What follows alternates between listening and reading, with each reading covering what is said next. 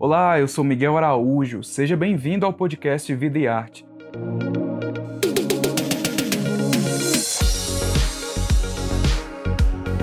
Aqui você encontra conversas com vários artistas brasileiros. Fica atento porque toda semana sai um episódio novo no seu agregador de podcast favorito. E ó, para acompanhar o bate-papo na íntegra e saber de mais detalhes sobre o projeto Vida e Arte Convida, assine o Povo Mais, a plataforma multi-streaming do jornal O Povo. E acompanha também o Vida e Arte nas redes sociais e nos cadernos especiais do o Povo.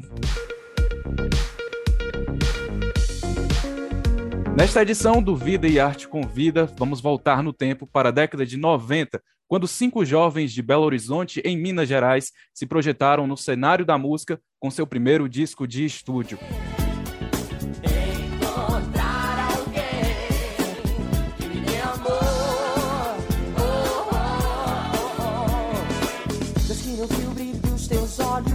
Vontade de morrer de rir.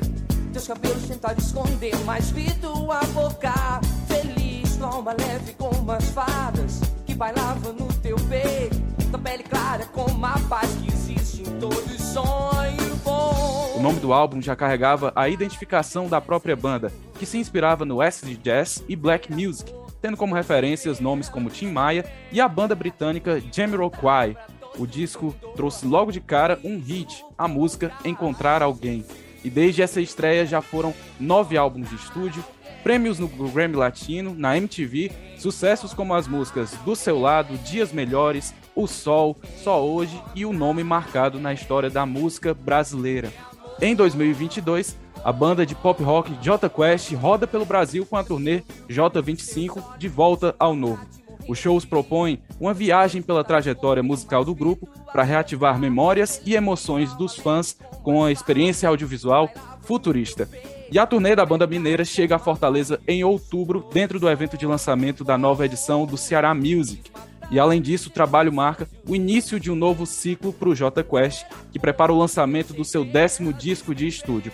Um dos singles já disponíveis é a música Te Ver Superar, gravada com o cantor Dilcinho. E para falar um pouco mais sobre essa nova fase e também lembrar dessa trajetória tão intensa e tão marcante na história da música brasileira, eu tenho o prazer de me encontrar hoje, virtualmente, é claro, mas também um prazer grande de me encontrar com o Rogério Flauzino, vocalista do J Quest. Que história grande, né, Rogério? Tudo bem por aí? Obrigado por aceitar nosso convite. Seja bem-vindo ao Vida e Arte Convida. Que legal, Carnão. Prazerzaço. É, um abraço aí para todos do Vida e Arte. Adorei, a introdução foi emocionante. Obrigado demais, prazer falar com vocês. Estamos quase chegando aí nessa terra linda que é Fortaleza, morrendo de saudade, muito tempo que a gente não vai aí, né? Por causa da pandemia também. E agora já voltando no evento é, especial da volta de um dos festivais mais queridos aí de todos os tempos, que é o Ceará Music, cara. Não vejo a hora da gente estar tá junto aí ao vivão. É, e com certeza muita emoção envolvida, tanto para os fãs quanto para vocês, eu imagino também, nesse momento de retorno do Ceará Music, né, esse evento de lançamento. Mas, Rogério, antes, primeiro eu queria saber, queria que você explicasse um pouco mais sobre o conceito dessa turnê, porque ela olha para três frentes: passado, presente, mas também o futuro. E o que é que o J Quest quer passar com os shows dessa turnê para o público? Legal demais. Cara, nós estamos desde julho, 2 de julho começou a turnê em São Paulo, passou Rio de Janeiro. É, Porto Alegre, Salvador, Curitiba, Roraima, Belo Horizonte, nossa terra natal. Cara, a gente ficou, a gente sabia que a gente precisava fazer um show de aniversário, né? Uma banda com a mesma formação, fazendo 25 anos do lançamento do primeiro álbum. Na verdade, já está mais um pouquinho, porque a pandemia deu uma atrasada nos planos, mas a gente não quis tirar os 25, porque 5 vezes 5, 25, tem, tem um pentágonozinho lá, que é o símbolo, que é os cinco pontas e tal. E a gente ficou tentado no primeiro momento em fazer uma turnê que contasse a história da banda até cronologicamente. Cheguei a fazer um repertório, me lembro, de vamos, vamos da primeira até a última, piramos assim, pensamos nisso. Mas depois, conversando bastante, a gente chegou a, uma, um outro conceito de que a gente precisava, como somos uma banda em atividade, a gente continua lançando discos e, e singles, né? Durante a pandemia, esse, nesses, nesses, últimos dois anos, a gente lançou quatro singles. É, de, de, a cada semestre, a gente tem né, com novidades, sonoridades é, que a gente né, ainda não, não, não, tinha experimentado, tentando sempre encontrar o novo, né? É, eu acho que essa é a, é é a, grande, o grande desafio de um artista de mais tempo, é ele estar tá sempre né, tentando encontrar um novo caminho, encontrar alguém. Mas a, a gente chegou à conclusão, junto com a galera que está bolando, que bolou a turnê com a gente, que está realizando isso com a gente, que a gente precisava apresentar, nós se apresentar, apresentar esse repertório que tem a mesma, a mesma banda, os mesmos integrantes, as mesmas canções, mas de uma forma nova, de uma forma diferente. Como contar essa história agora, contemporaneamente falando, né? Sem é, é se apoiar totalmente, apenas mente na, na, na, coisa do saudosismo. Né? São canções, tem canção de 25 anos, de, de 22, de 20, de, né? É, então a gente precisava fazer um show novo, uma coisa que fosse inovadora, inclusive para a banda, trazer uma coisa assim. É, obviamente que você não consegue montar uma estrutura tão poderosa em todos os lugares que você vai, mas que a gente conseguisse pelo menos fazer é, algumas grandes apresentações com uma estrutura nova, com uma experiência é, audiovisual inovadora para a carreira da banda. A gente sempre curtiu muito atacar assim. Ou a gente ia pro, pro para o vintage ou a gente ia para frente.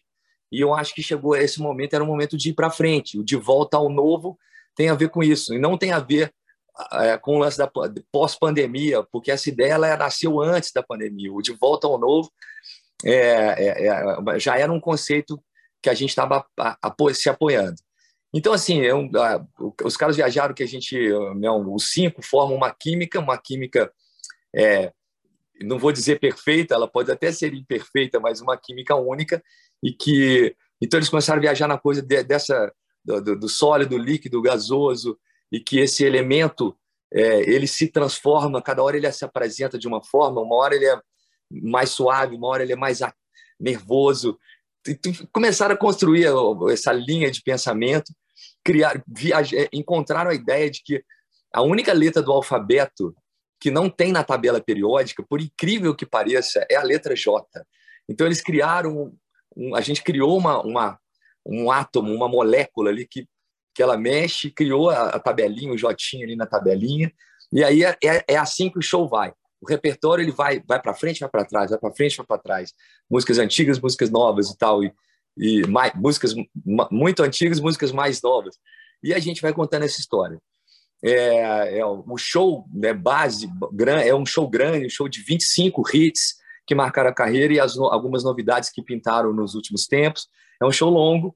É, e aí, a ideia de a gente poder fazer isso aí dentro do festival é, foi muito legal, principalmente depois que a galera contou que é, é, são três artistas. Aliás, adoro o João, acho que um menino muito massa. E, e não vou nem falar da Pete e do Nando, que são nossos é, ídolos, né? Ídolos, amigos, ídolos.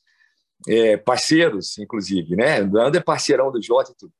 E, e que a gente teria, cada um vai ter um palco. Então, que a gente poderia conseguir realmente, porque festival limita um pouco, né? Limita tempo, limita uma série de coisas.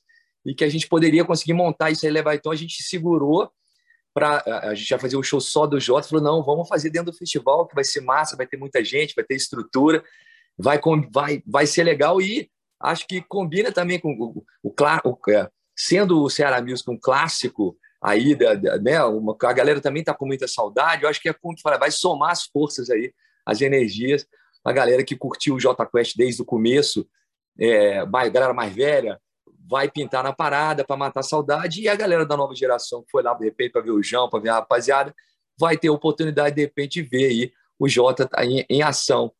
Então eu acho que é, tá tudo se desenhando maravilhosamente bem aí.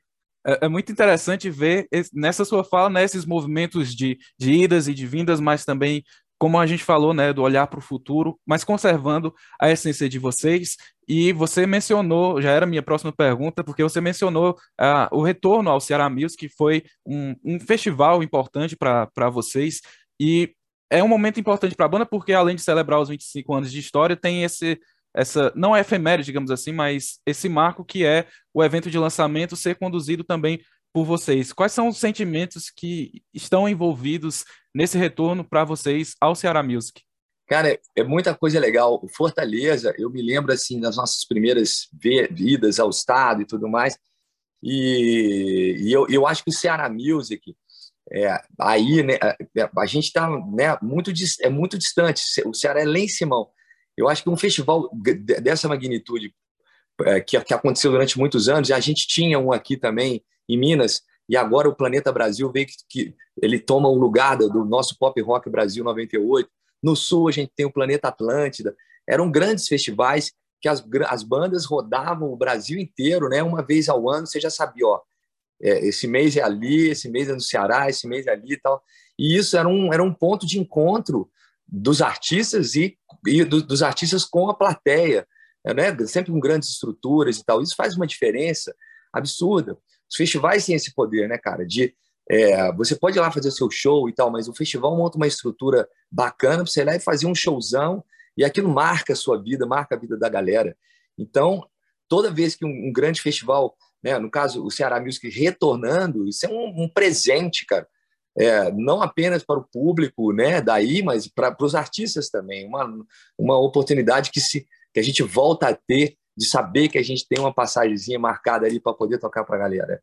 E eu até comentei contigo antes da gente começar de um outro é, projeto, festival que rolou aí durante muitos anos no Ceará, que é o Férias no Ceará, do qual o J Quest e bandas da nossa geração, a gente é, aproveitou muito desse, desses, desse, dessa, dessas promoções que nos levaram não só para a capital, mas para o estado inteiro. A gente tocou em diversas cidades do estado, no meio da rua, cara, para eventos assim gigantescos, assim, para muita gente.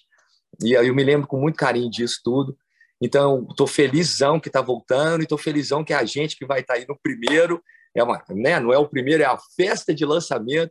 Então, já estamos aí eu, tô, eu quero, já quero garantir que ano que vem nós vamos estar no festival também, para a gente botar em dia né, esse nosso, essa nossa relação.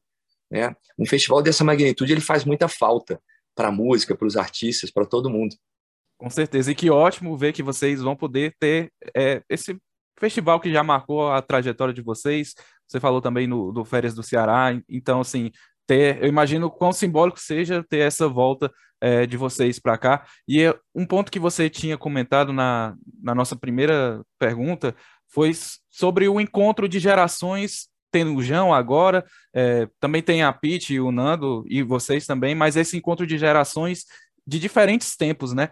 E uma das consequências de estar há tanto tempo fazendo música é passar por diferentes momentos do consumo e da produção musical. Vocês surgiram no tempo em que o CD ainda tinha muita força, depois veio o MP3, os streams, e sabe-se lá o que é que vai vir daqui em diante, né? E aí, nesses 25 anos, vocês perceberam mudanças expressivas nas formas de fazer música em comparação com o período em que vocês começaram? Cara, eu acho que aí são, são ah, dois pontos, assim, né? As pessoas, ah, até as tecnologias e tal chegaram e mudaram realmente a forma de consumo. Isso é fato. É, a gente, quando começou o primeiro disco, a gente, a primeira notícia foi que a gente não teria vinil. Não vai ter vinil. Foi o último ano que a Sony fez vinil, 90, 95. 96 já não teve mais vinil. E a gente já foi direto para o CD. E aí, poucos anos depois, a pirataria veio pesada. Eu me lembro de muitos discos de J piratas assim rodando, e logo já veio o MP3 e essa mudança toda. É, a gente, enquanto artista, você tá atento, cara, é assim, assado, onde é que eu tenho que estar? Tá? Por aqui, por aqui. É? E a gente vem se. Eu acho que a gente vem se comportando bem diante dessas novidades. Agora, tem um traço que precisa ser. Aí, o que eu quero deixar aqui uma, uma pulguinha. A, a turma do pop rock, né, nós, e a turma da MPB e do pop rock, por ter vindo antes dessa geração nova, né, a gente sempre foi, é, é, de alguma forma, cuidado né, pelas gravadoras, pelas grandes gravadoras. Você arranjava um contrato, o cara ficava ali contigo só em, parceria com você, te ajudava a divulgar, te ajudava a construir uma carreira e tudo mais. E eles vendiam álbuns, vendiam discos, vendiam é, e houve um gap muito grande. A indústria demorou um tempo muito grande para entender como é que ela ia voltar a ganhar dinheiro quando ela viu que disco ela não ia vender mais. Nós estamos falando de um gap de 10 a 15 anos. Nesse período, muitos, muitas bandas, muitos artistas, muitos artistas em geral desse segmento deixaram de existir ou deixaram de ter a oportunidade de se transformarem em grandes artistas. Porque uma das primeiras coisas que as gravadoras fizeram foi demitir todo mundo, não contrata mais ninguém, fecha os escritórios, manda a rapaziada embora e, e salve-se quem puder. Essa recuada da gravadora é, criou um gap muito grande de renovação dentro do nosso segmento. E isso a gente só vai entender mais um pouco mais para frente quando a gente olhar assim, o que, que aconteceu. Você chegou ao fim da conversa aqui no podcast, mas você pode conferir o papo completo no O Povo Mais, a plataforma multi-streaming do jornal O Povo. O link está na descrição desse episódio. Até a próxima!